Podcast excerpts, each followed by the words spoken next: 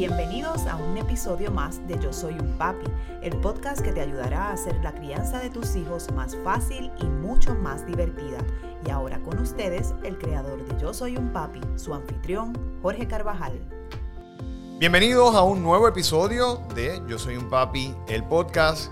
Hoy tenemos un programa muy especial porque con nosotros comienza una nueva colaboradora, eh, quien ejerce como coach de vida y que cuando tuve la oportunidad de conversar con ella, ¿verdad? Por primera vez y ella explicarme a lo que se dedica, eh, cuál es su misión de vida, me pareció súper interesante porque va a ser de utilidad no solamente para ustedes, padres y madres que nos siguen, sino para sus hijos.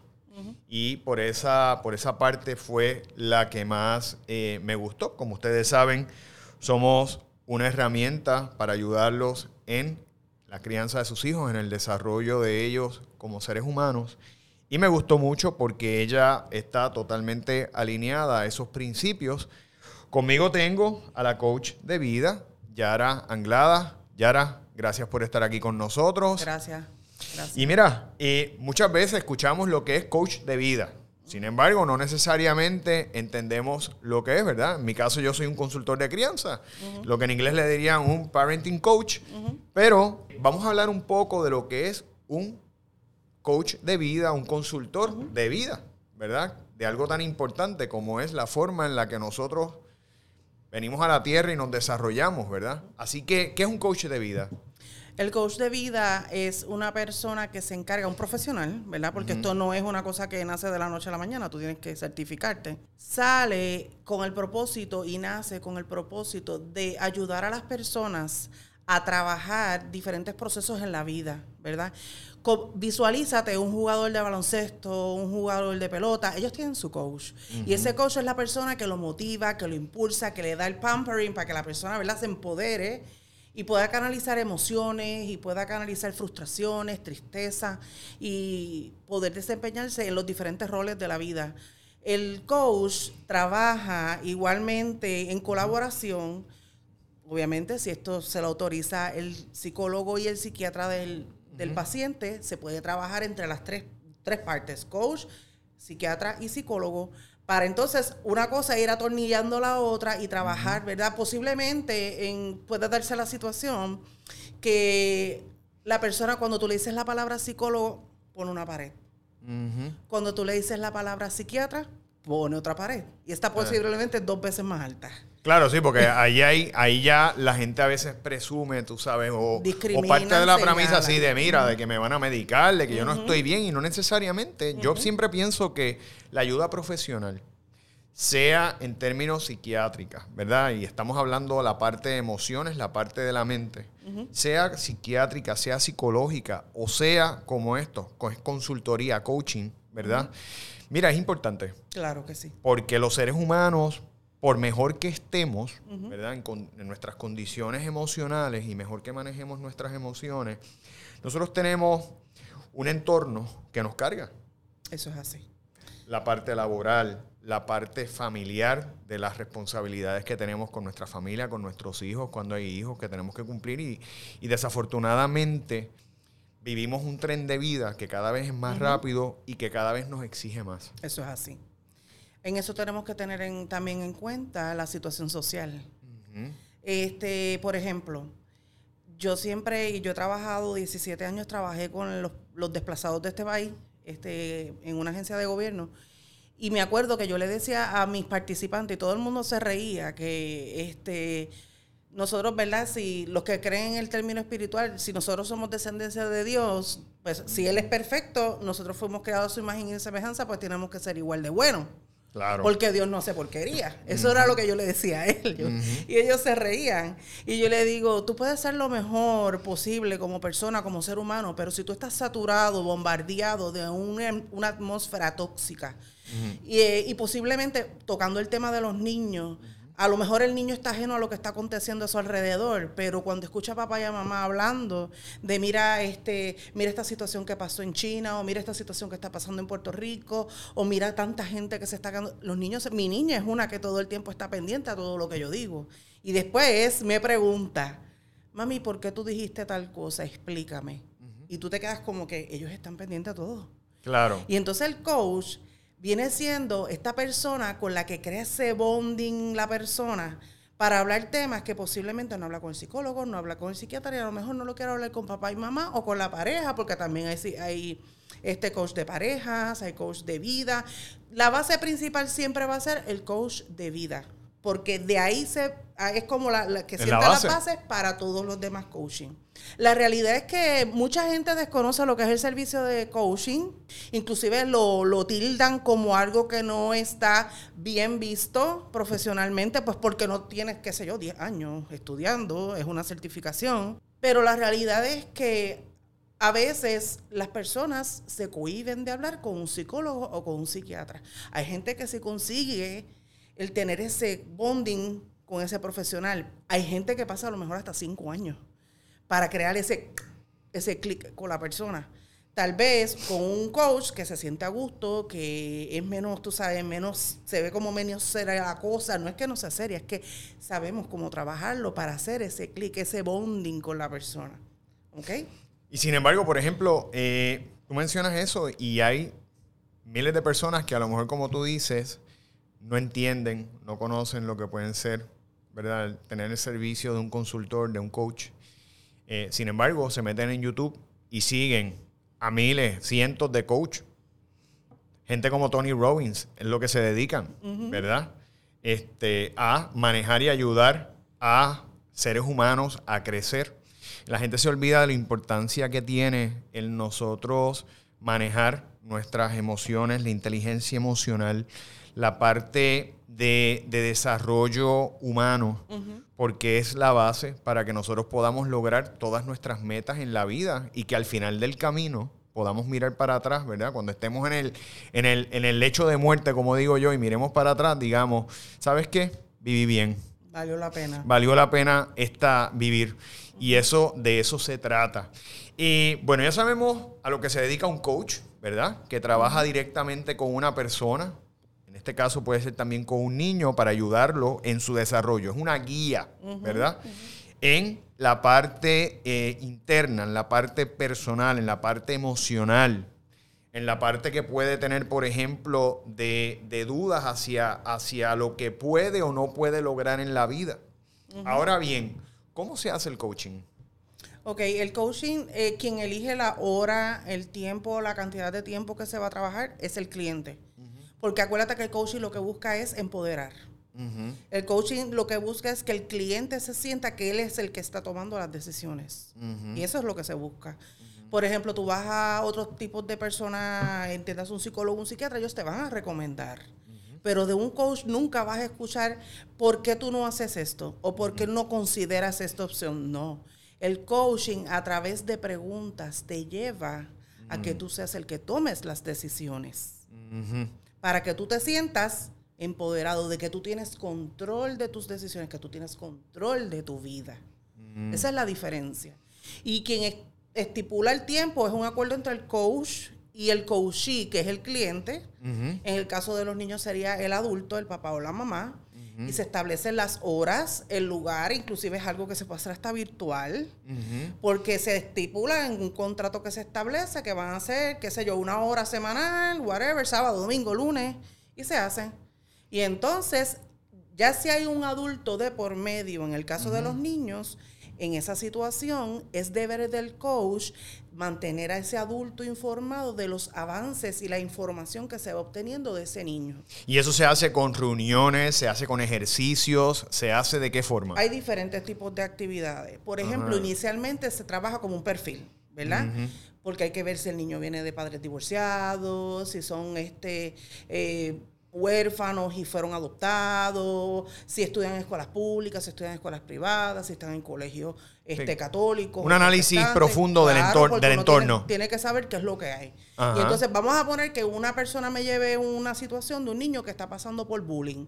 Y muchos de estos niños se cohiben y no quieren hablar, porque tienen miedo. Claro. Y el psicólogo no le saca nada, el psiquiatra tampoco le saca nada, pero ellos lo llevan a un coach y posiblemente el coach le va buscando ese ladito, tú sabes. Sí, por la dinámica, por la forma en la que se interactúa. Exacto, exacto. Incluso, mira, yo te puedo decir más.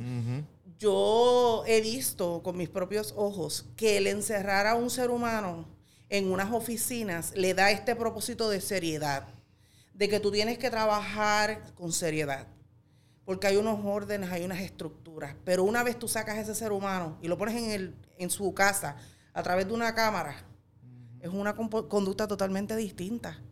Y me consta porque yo lo he vivido con mi niña. Yo he visto que ella ahora, ella tiene sus secciones con la psicóloga y las tiene simple y llanamente por, por videoconferencia. Y a veces están horas eternas hablando. Yo le, yo le digo, pero Lara, yo lo que pago es por una hora nada más. Y ella me dice, pero es que me encanta hablar con ella. Pero antes, cuando yo la llevaba a una oficina, no era lo mismo. Ya. No era lo mismo, porque cuando tú encajonas al ser humano es como un, pájaro, lo mismo. Tú lo metes en una jaula, no te va a cantar igual que cuando tú lo tienes volando. ¿Entiendes? Definitivo. Y es la naturaleza del ser humano. Esa es la realidad de las cosas.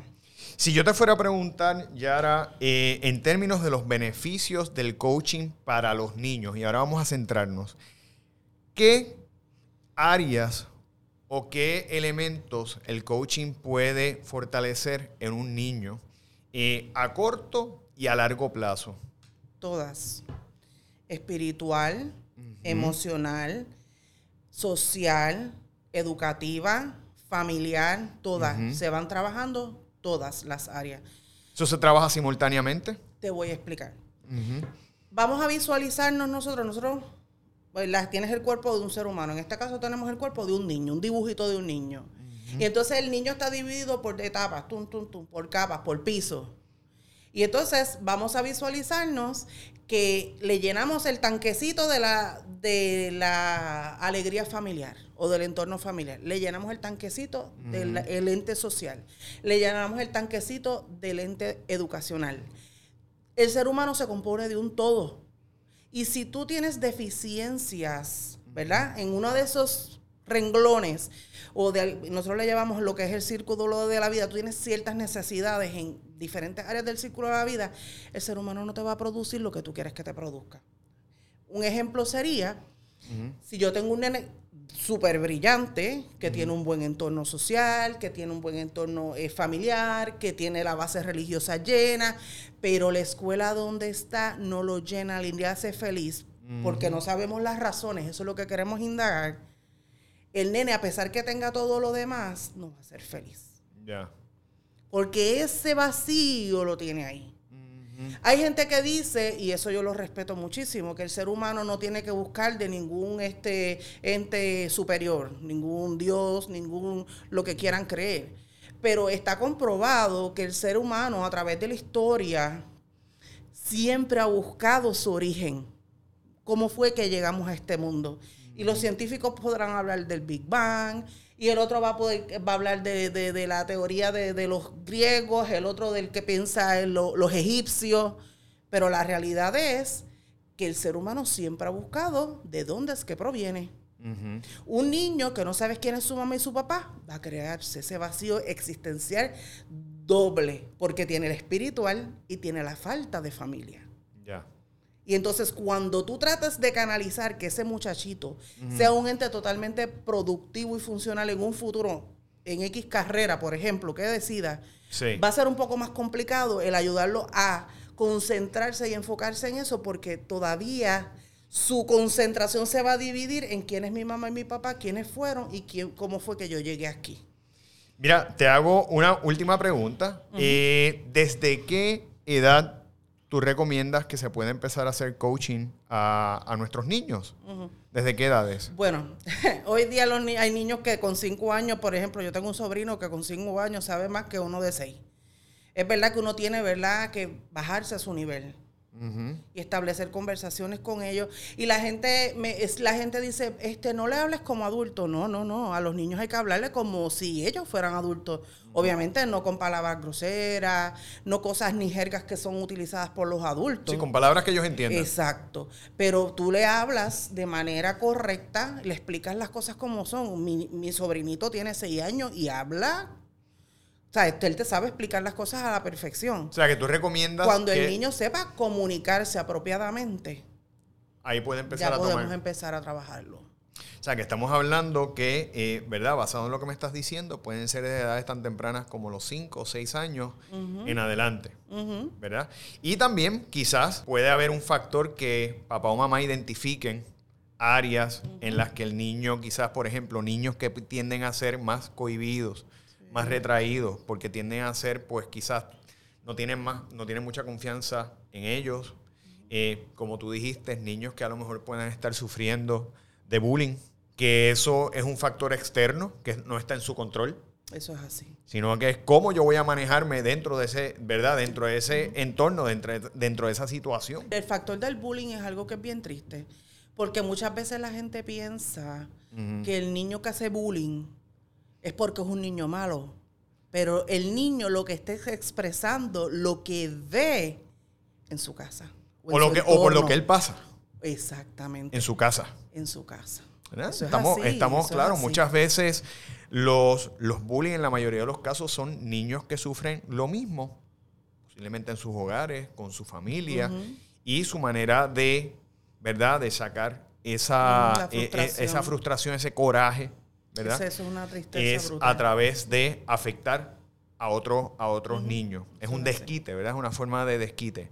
Bueno, Yara, te agradezco mucho, ¿verdad? Toda esta información te vamos a tener en otros episodios más, en otros, ¿verdad? Esperamos a tenerte aquí de manera eh, fija para que tú nos puedas ayudar con nuestros hijos desde una perspectiva de coaching, de lo que es ya eh, el ser un consultor, el ser una guía para los padres y madres de la perspectiva, ¿verdad? De puede ser también en el caso de ellos, porque también como padres, ¿verdad? Yo yo por ejemplo me dedico a ayudar a papá y a mamá a darle herramientas para hacer de nosotros nuestra mejor versión como padres. Y muchas veces también los padres somos factor en grandes cantidades Sí. de lo que provocamos en los niños. Y de lo que somos como adultos. Pero también tenemos que entender que nosotros no somos perfectos y que nosotros venimos con unos bagajes, ¿verdad? De nuestras crianzas. Este, y en esas crianzas, pues eso es lo que se trae a los hijos. Muchos lo detectan y dicen, espérate, no, pues yo lo criticaba antes de mis papás porque yo tengo que repetirlo, pero muchos patrones se repiten. Eso es así. Y a ustedes les agradecemos, ¿verdad?, su continuo patrocinio. Y si este programa, este episodio fue de su agrado, le exhortamos a que se suscriban tanto a nuestro podcast como a nuestro canal de YouTube, donde todos los jueves puede ver este mismo episodio en vídeo y puede oprimir el icono de la campana para que le lleguen las notificaciones todos los martes cuando subimos episodios de este podcast o los jueves cuando subimos el episodio a nuestro canal de YouTube si prefiere verlo en vídeo. De igual manera le invitamos a que visite nuestra plataforma bajo yo soy un papi.com o en nuestras redes sociales, tanto en yo soy un papi PR en Instagram como en Facebook para que diariamente pueda exponerse a todo el contenido que con tanto ímpetu, entusiasmo y fe hacemos para usted cada día porque sabemos que va a ser de su utilidad. Así que le damos las gracias nuevamente y la esperamos en el próximo episodio de Yo Soy un Papi, el podcast. Hasta la próxima.